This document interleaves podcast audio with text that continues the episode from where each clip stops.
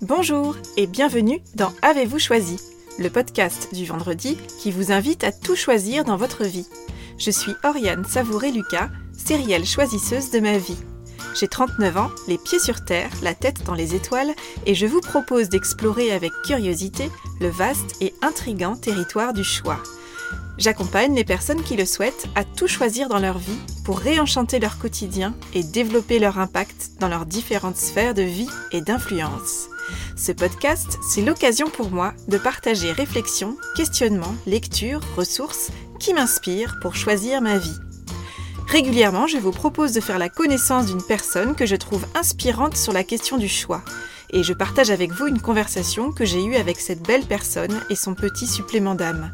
Une manière de poursuivre votre exploration du territoire du choix à travers la découverte d'un parcours singulier.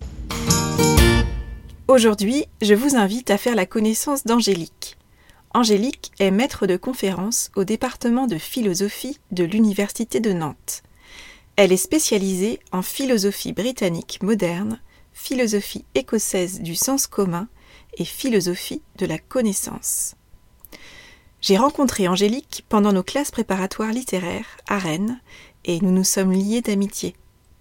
En Cagne, Angélique s'est spécialisée en philosophie quand je me spécialisais en anglais. Géographiquement, puis professionnellement, nos chemins se sont séparés, mais nous sommes toujours restés en lien, parfois en pointillés quand la vie est bien remplie, mais toujours avec la même joie de nous retrouver et de poursuivre nos discussions sur la vie. Le 20 novembre 2010, j'ai assisté avec beaucoup de joie, beaucoup de fierté à la soutenance de thèse de mon ami sur le thème Proposition du sens commun et connaissance de base, une solution rédienne au problème du critère. Donc, à première vue, un sujet qui n'est pas forcément évident à placer lors d'un dîner en ville mais j'ai toujours été impressionnée, touchée et inspirée par la capacité d'Angélique à transmettre et à démocratiser une pensée philosophique sans jamais renoncer ni à la rigueur ni à la complexité de cette pensée. Alors quand j'ai commencé à construire le projet du podcast Avez-vous choisi, j'ai tout de suite eu envie d'avoir une conversation avec Angélique pour savoir de quelle manière la philosophie et les philosophes pouvait éclairer notre parcours d'exploration du vaste et intrigant territoire du choix, et comment il pouvait nous guider pour aborder le choix non pas comme un fardeau, mais comme un cadeau. Au cours de notre conversation, Angélique et moi avons parlé du caractère inévitable de l'expérience qu'est le choix pour les humains que nous sommes, de ce qui constitue un choix authentique et réel, du fait que nos choix font de nous la personne que nous sommes, des conditions à réunir pour faire un choix authentique et personnel, du fait qu'un choix n'est pas fait une fois pour toutes, mais qu'il est à réaffirmer régulièrement pour s'inscrire dans le temps, de notre quête de réponse à la question Que dois-je faire pour vivre bien? Question traditionnelle du choix de l'existence à mener, de René Descartes et de Balade en forêt, ou encore de Henri Bergson et de Conscience. Bonne écoute Bonjour Angélique. Bonjour Oriane. Merci beaucoup d'avoir accepté mon invitation donc dans Avez-vous choisi? Euh, Il me tenait vraiment à cœur de pouvoir échanger avec toi euh, sur euh, la question du choix et qu'on puisse l'aborder sous l'angle philosophique. On vit donc dans une société et à une époque où on n'a jamais été aussi libre de choisir notre, notre vie. Euh, mais finalement, devant cette surabondance de, choix et de, champs des possibles, euh, on se retrouve régulièrement, et c'est un peu le lot tout un chacun, à des moments de vie où on ne sait pas vraiment ce qu'il faut faire et si on est euh, sur la bonne voie ou pas. Donc dans les grands choix de vie qu'on est amené à faire, on cherche à faire le bon choix et on cherche à répondre à la question que dois-je faire pour, pour bien vivre, pour sous-entendu pour être euh, voilà euh, avoir une vie heureuse, joyeuse, euh, être dans l'épanouissement et, le bien-être. La question sur laquelle il me tenait à cœur d'échanger avec toi, c'est justement comment est-ce que la philosophie et puis les, philosophes peuvent nous apporter quelques clés pour bah, aller continuer d'explorer l'intrigant territoire du choix et nous donner quelques clés de lecture pour aborder cette question du choix dans notre vie. Donc en quoi finalement l'expérience du choix elle est une expérience propre à l'existence humaine? Eh bien, je dirais avant tout parce que c'est une expérience euh, de la responsabilité. Euh, c'est une expérience au cours de laquelle on, prend pleinement la mesure de, bah, de tout le poids qui, pèse sur nos épaules, euh, puisque quand on est à notre naissance, on est pour une bonne part inachevé, on doit donc se construire, et la construction de notre vie, de notre existence, se fait au gré de nos choix. C'est d'ailleurs assez, assez euh, intriguant euh, de constater que la manière dont, voilà, dont, nous expliquons euh, comment nous choisissons est un peu en porte-à-faux avec la façon dont le choix se rapporte à notre existence. On dit toujours que nous faisons des choix, nous choisissons. Donc on se considère comme actif dans nos choix. Et alors que finalement, si on regarde bien les choses, ce sont peut-être davantage les, choix qui nous font, qui nous construisent, qui nous, qui nous forgent.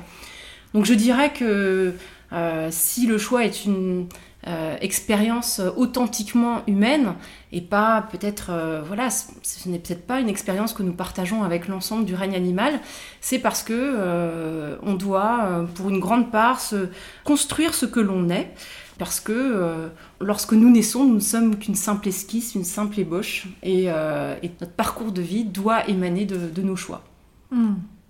Mais du coup, qu'est-ce qui fait justement qu'un choix est réel authentique et qu'on n'est pas dans un choix, euh, euh, oui, contraint ou par défaut finalement Alors évidemment, on peut toujours se poser la question de savoir si euh, on, fait de véritables choix dans lesquels on est pleinement engagé, dans lesquels eh bien, notre personne tout entière s'investit.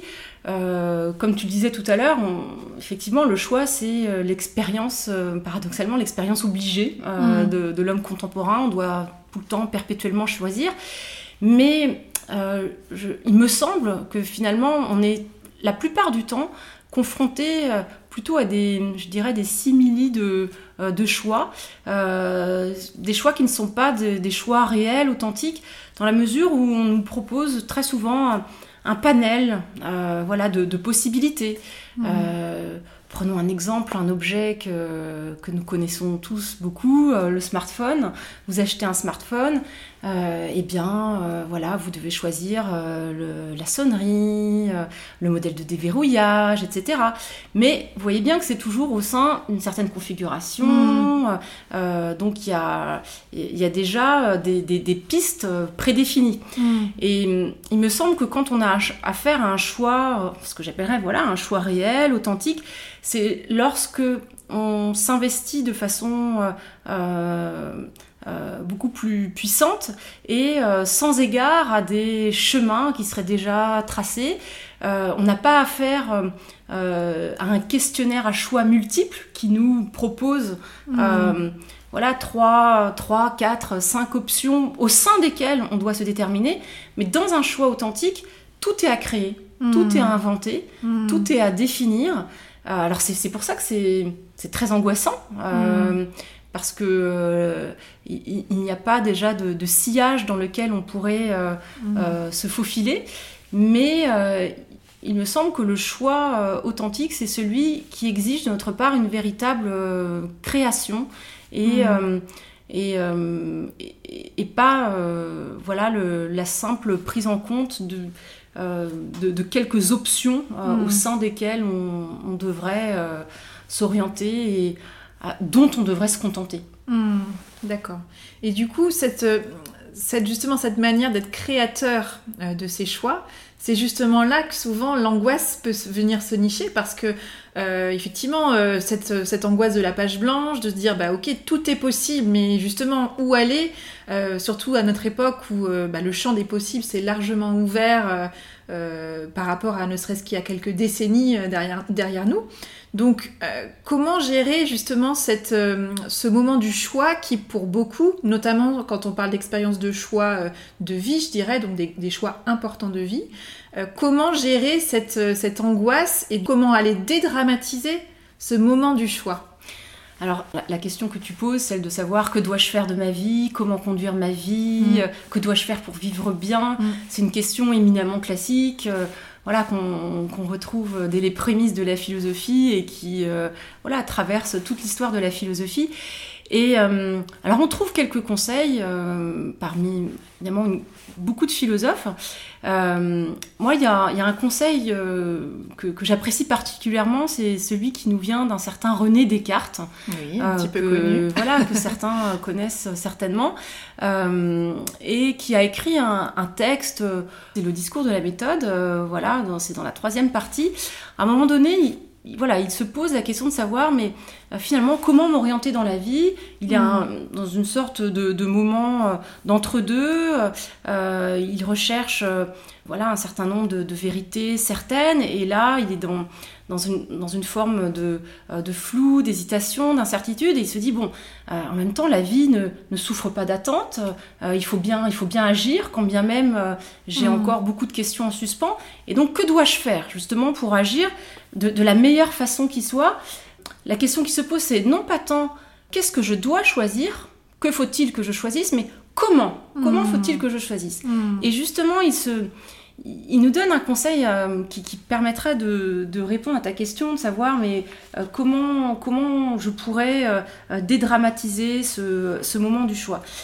Bah, déjà, tout simplement en ne considérant pas le choix comme une expérience qui se qui a lieu simplement à un instant T. Hmm. Voilà, un, moment du temps euh, bien circonscrit, bien hmm. défini et qu'il ne faudrait surtout pas louper hmm. euh, parce que ce, moment étant unique, à nul autre pareil, voilà, si on laisse passer l'occasion, et eh bien jamais plus elle ne se représentera, elle ne se renouvellera et on sera passé à côté voilà, de cette occasion inouïe qui nous était donnée de faire le bon choix. Il faut qu'on essaye de d'inscrire le choix davantage dans, la durée, dans une mm. forme de, temporalité, et de, comprendre qu'on ne se contente jamais finalement de choisir une fois et ensuite euh, eh bien de euh, choisir un autre moment, euh, un autre type d'action, mais on pourrait concevoir le choix comme une succession de moments, mm. voilà, qui, qui sont qui s'enchaînent tous euh, euh, le long d'une même série, le, long d'un même fil. Alors je ne sais pas si je, peux me permettre de, prendre un exemple qu'il donne. Oui, avec plaisir. Alors finalement, il, dit, mais euh, on est comparable à un voyageur égaré au milieu d'une forêt. Alors c'est vrai que la comparaison fonctionne assez bien. Tu disais tout à l'heure, là on est confronté à une multitude de choix, on est déboussolé, on est perdu. Mmh, mmh parmi ce dédale de possibilités, euh, où dois-je aller?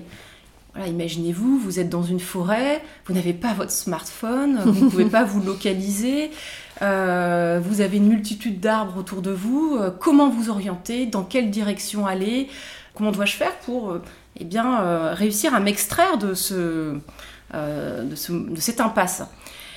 Et alors là, il nous dit, bien écoutez, euh, faites comme, ces voyageurs, hein, je le cite, qui, se trouvant égarés en quelque forêt, eh bien, ne doivent pas errer en tournoyant, tantôt d'un côté, tantôt d'un autre, ni encore moins s'arrêter en une place, mais marcher toujours le, le plus droit qu'ils peuvent vers un même côté, et ne le changez point pour de faibles raisons même si ça a été peut-être au commencement euh, finalement le hasard seul qui les a déterminés à choisir eh bien, ce, côté, cette direction. Hmm. Car par ce moyen, dit-il, si ces, voyageurs ne vont justement où ils désirent, au moins ils arriveront à la fin quelque part où vraisemblablement ils seront mieux que dans le milieu d'une forêt. Hmm. Alors essayons d'appliquer ça à notre situation aujourd'hui. Ce que Descartes veut nous dire, c'est que pour bien choisir, hein, il ne dit pas quoi choisir, mais pour mm. bien choisir et donc dédramatiser ce moment du choix, eh bien, il faut commencer par euh, se donner une direction, voilà, se donner un cap, et une fois le cap choisi, s'y tenir en réaffirmant régulièrement notre choix. Mm. Transposons ça dans le cas de la forêt. Vous êtes euh, voilà au milieu de la forêt, eh bien, votre, votre choix va consister dans un premier temps, eh bien, par exemple, vous êtes près d'un arbre, eh bien, vous visez euh, plusieurs autres arbres qui sont dans le même prolongement, dans le même alignement. Ça vous donne une ligne d'horizon. Vous êtes, voilà, on va dire près de ce premier arbre, l'arbre A, vous avancez vers l'arbre B, et avant de vous avancer vers l'arbre C, vous visez d'autres arbres supplémentaires hmm. qui sont dans le prolongement de l'arbre B, C, D, etc., etc. De cette façon, vous êtes sûr eh bien, de ne pas revenir sur vous pas, ne pas faire sur place. Imaginez si vous ne, vous étiez pas donné de ce, cap, cette, ligne d'alignement dès le début. Une fois arrivé à l'arbre B, d'une certaine façon, tout était à refaire. Oui, c'est ça. Le choix est, à recommencer, quoi. Exactement. Il aurait fallu euh, tout remettre sur le tapis. Mm. Et euh, il y a fort à parier que si vous, vous enchaînez les choix et de façon euh, séparée, atomique, déliée euh, les uns des autres, mm. eh bien à un moment donné, bah, dans, le voyageur dans la forêt, il va tournoyer. Et puis vous, vous n'allez pas finalement avancer beaucoup dans, dans, vos projets de vie. Eh bien, essayons d'appliquer ça à notre situation personnelle. Euh, c'est-à-dire que considérons le choix non pas comme un moment déterminant, un point de départ unique, simple, mm. qu'on ne réitère jamais, mais considérons le choix comme s'étalant, comme ayant une certaine épaisseur, mm. euh, voilà, dans le temps, et euh, comme devant toujours être réaffirmé, réitéré, mm. dans lequel on, on, se réengage, eh bien, à chaque instant, finalement. Et je pense que ça, ça peut permettre de d'alléger un peu. D'alléger, voilà, le moment, le moment du choix qui, euh, qui peut effectivement nous paraître euh, très, très stressant, très, très angoissant. Et si on comprend que au fondement du choix, il n'y a pas une seule grande décision qu'on prend une fois pour toutes, irrévocable, sur hmm. laquelle on ne peut jamais revenir, mais en fait, il y a une succession voilà, de, mm. euh, de menus choix euh, qui s'inscrivent dans le prolongement les, uns des autres, eh bien, euh, on va, je pense qu'on va avancer avec beaucoup plus de confiance vers l'avenir. Mm. Et dans cette notion de cap, de direction que tu évoques à travers les mots de Descartes, est-ce que c'est pas aussi derrière être au clair avec ses valeurs? C'est-à-dire, on, peut avoir des choix qu'on va venir réitérer, mais pour garder ce cap, ça sous-entend qu'il faille être au clair sur ses valeurs, sur ce qui est important pour nous. Bah, oui, effectivement. en tout cas, ça suppose une certaine euh, euh, fermeté de, mm. la volonté et euh, ça implique effectivement que le choix n'est pas ce qui va complètement créer le cheminement, mais ça mm. suppose qu'il y ait quand même déjà au fondement, à la mm. base, eh bien, un, voilà, un certain un fondement, un certain socle, mm. euh, mais qui se trouve euh, voilà, dans, dans, bah, dans, notre, notre passé, notre famille, notre cœur, notre affectif, hein, quelque chose euh, qui, qui, nous est propre. Et c'est évidemment ça qui, peut donner, qui va donner une impulsion, qui va faire qu'à un moment donné, on va faire le premier pas, et puis se donner, euh, se mm. donner un cap. Évidemment, pour mm. se donner un cap, il faut que... Euh, enfin, on part toujours de quelque part euh, mm. et, jamais, jamais de nulle part. Donc, ça permet là encore, effectivement, de dédramatiser le choix au sens où on, se rend compte qu'on n'a jamais tout à choisir et que ce n'est pas... contrairement à ce qu'on pourrait parfois avoir l'impression, hein, c'est vrai quand on a des choix à faire sur je ne sais pas, une réorientation professionnelle ou euh, voilà une décision importante à faire au, sein à prendre au sein de sa famille.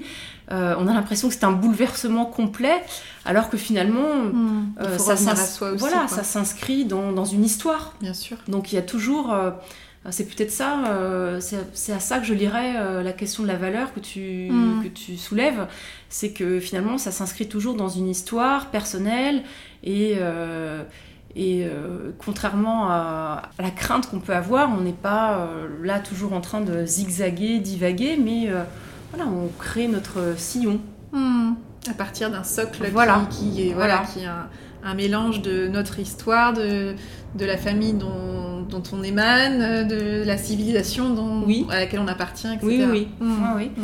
Et, et, ça, il faut le prendre plutôt comme un, voilà, comme un tremplin. Et, et pas nécessairement comme quelque chose Enfin, en tout cas pas toujours comme quelque chose qui nous influence et donc qui nous déterminerait, qui nous mmh, conditionnerait. Mmh, mmh. Euh, bien sûr que non. Tu parlais de, l'importance donc de faire ce choix réel et authentique. Quelles sont les conditions à réunir pour faire un choix authentique et personnel où on serait on s'inscrirait bien dans une création mhm. et non pas dans un choix euh, en réaction à un environnement, à, mhm. une manière d'être euh, au regard de ce que l'extérieur nous amène. Hmm. Mais oui, c'est vrai que que ça rejoint ce que je disais tout à l'heure, on souhaiterait toujours que le choix soit l'expression la plus propre de ce que l'on est et non pas de, voilà, de ce qui nous entoure. Ben, je pense que la réponse passe précisément par euh, cette inscription dans une temporalité plus longue, voilà ce, dont je parlais déjà avec Descartes, mais on peut le voir sous un autre angle.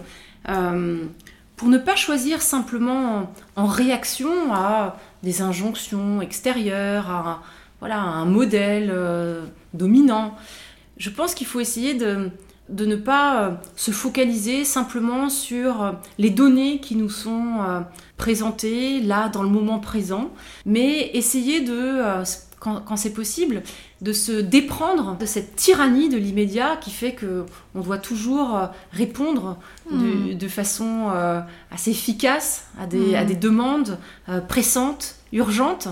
Et je pense qu'il faut essayer de euh, euh, se reconnecter avec euh, la dimension plurielle du temps qui n'est pas que le présent, mais qui implique aussi la prise en compte du passé et de l'avenir. Mhm. Le présent, il est toujours à cheval, il enjambe toujours, c'est le prolongement du passé et c'est une ligne de fuite vers, vers l'avenir.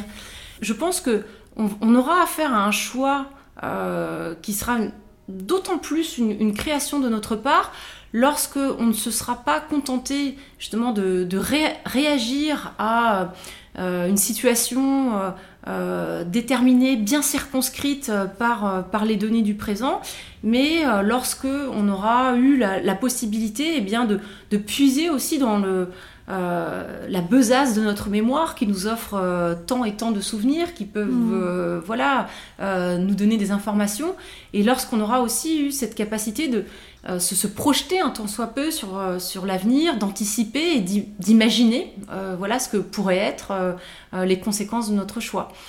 Alors, ça me fait penser, la, question que tu me poses, à une réflexion que, mène notamment Henri Bergson, qui a beaucoup réfléchi sur cette notion de, de durée et justement ce lien entre cette temporalité qui n'est pas focalisée sur le moment du présent euh, euh, et, donc le choix. Je, vais prendre un, exemple, quelque chose d'assez concret. Euh, imaginez, vous êtes voilà, dans la rue et vous voyez un enfant qui s'apprête à traverser la route. Il y a une voiture qui arrive à vive allure. Là, vous voyez bien que votre, votre conscience, finalement, va se contracter littéralement mmh. sur les informations euh, qui sont là, qui sont présentes. Immédiatement. Et voilà, et qui vous sont immédiatement utiles pour faire l'action mm. appropriée. Donc vous allez euh, euh, eh bien, courir de suite pour mm. aller chercher l'enfant ou le crier, le heller pour voilà, mm. qu'il s'éloigne. Là, on est dans la réaction. Mais là, on est dans une réaction. Voilà, votre, on est focalisé sur le présent et vous oubliez euh, voilà, toute divagation, toute rêverie qui vous emmenait vers le passé, vers, euh, vers l'avenir. Et il semble que quand on est dans ce type de situation, la proportion de choix euh, qui s'offre à nous, et on voit bien, est très réduite. Hmm. Par contre, voyez, quand on n'est pas dans une, dans une simple réaction à une situation bien déterminée, c'est dans ces moments-là que notre conscience se dilate, prend de l'ampleur et qu'on a la capacité de se déprendre mm. euh, voilà, de, euh, de toutes ces sollicitations présentes. stimuli en voilà. fait constants environnants. Exactement. Et, euh, et, et de, donc de puiser dans nos souvenirs, d'imaginer également, de faire des anticipations, des projections sur l'avenir. Et je pense que ce sont dans ces situations-là qu'on est davantage amené à, à, faire des choix qui nous sont, qui nous sont propres et mm. qui émanent véritablement de notre voilà, d'un noyau, euh, d'un noyau personnel. Hmm. Et où là, on devient bien créateur de notre choix et non pas juste en réaction. Voilà. Dans la création et pas dans la réaction. Voilà, on serait vraiment acteur, euh, hmm. acteur de ce que l'on fait. Voilà. Donc quelque part, ce que tu dis là, c'est euh, faire du choix, en tout cas appréhender le choix comme comme un cadeau et non pas comme un fardeau. Oui. c'est le fait de créer sa propre temporalité et d'avoir conscience qu'on peut ne pas être esclave du temps et de se réapproprier sa propre temporalité, c'est un moyen justement de, de, refaire du choix un ami quelque part. Exactement, voilà. Il faut se glisser dans une temporalité autre, je dirais, que la temporalité ordinaire pour... Euh, pouvoir euh, se réconcilier avec le choix. Mhm. Et euh, cette temporalité haute, c'est une temporalité qui est, euh, qui est subjective, qui est, qui est intérieure, qui est mhm. propre à chacun. Et ce n'est pas la temporalité unique, objective, quantifiée. Ce n'est pas le temps des horloges, mhm. le temps des calendriers. Mais c'est un temps qui, est, qui est propre à chacun. Donc ça veut dire que ce, les conditions favorables à faire un choix authentique et personnel, ça passe également par une vigilance aussi de chacun envers soi-même, de s'extraire justement de cette temporalité et de veiller à régulièrement revenir à soi et à sa propre à son propre tempo, à sa propre cadence. Exactement. Hmm. Donc on revient quelque part au connais-toi toi-même. Euh, enfin voilà, il y a une sorte de, retour à soi, en tout cas, qui nécessite euh, une vigilance, surtout dans nos vies euh, trépidantes et où, voilà, où on est très stimulé et on est beaucoup en réaction à notre environnement, c'est très facile finalement de, s'éloigner de plus en plus de notre capacité de créateur finalement. Tout à fait. On est euh, dans une société, je dirais, de l'extériorité, dans le mmh. sens où notre attention est toujours tournée vers, mmh. euh, vers l'extérieur, mmh. par des lumières, par des, par des images, par des sons, euh, voilà, qui, qui, nous interpellent et qui euh, capture euh, hmm. notre attention et on voit bien qu'il est de plus en plus difficile et eh bien d'une certaine façon de se pelotonner sur soi-même, de revenir hmm. vers, euh, vers son intériorité hmm. et d'être attentif à nos besoins, nos, demandes et effectivement des, des désirs et des souhaits qui n'obéissent pas à la même logique que, que celle de l'extérieur. Un grand merci à toi Angélique. Merci beaucoup Oriane. C'est un plaisir. Un grand merci à Angélique pour sa confiance, son engagement dans ce projet et le temps qu'elle m'a consacré. Alors, que vous a inspiré cette conversation? Je vous invite à identifier l'idée, la phrase ou le mot peut-être que vous choisissez d'en retenir. Avec quoi de nouveau repartez-vous de cette conversation? Quel est le petit pas que vous pouvez planifier dans les prochains jours pour mettre en œuvre dans votre quotidien ce qui vous a inspiré? Peut-être une balade en forêt?